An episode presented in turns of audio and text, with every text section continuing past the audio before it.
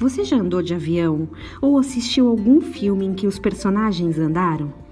Tem um protocolo de segurança bem repetitivo. Ele é usado por todas as companhias aéreas e, dependendo de quanto você conhece, chega até memorizar as palavras. Senhores passageiros, acomodem a bagagem de mão no compartimento acima de sua poltrona ou embaixo de seu assento. Respeite o aviso de não fumar, pois é um local proibido.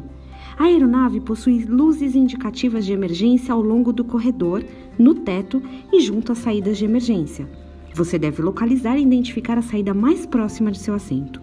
As informações adicionais estão contidas nos cartões localizados nos bolsões à frente de sua poltrona.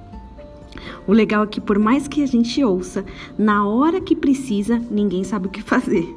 Algumas pessoas que relatam ter passado por situações de insegurança no voo, elas relatam que não conseguiam seguir as orientações e, pior, nem lembravam das orientações.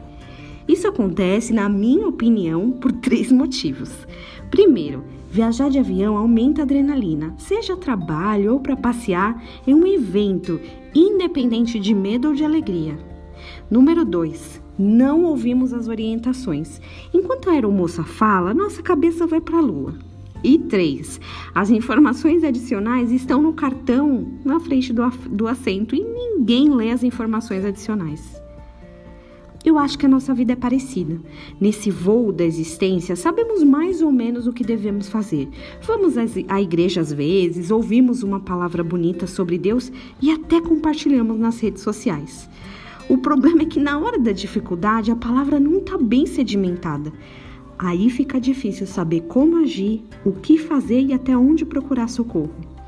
Se as informações adicionais que estão no cartão de segurança não forem lidas e entendidas, nem adianta elas existirem.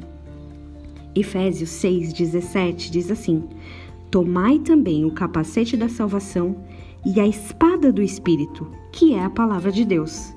A espada é a palavra de Deus. Não adianta conhecer um pouquinho, não adianta ouvir um pedaço com a cabeça na lua, movimentado às vezes por alegria ou medo. O que nos prepara para o dia da dificuldade é a espada do Espírito, que é a palavra de Deus.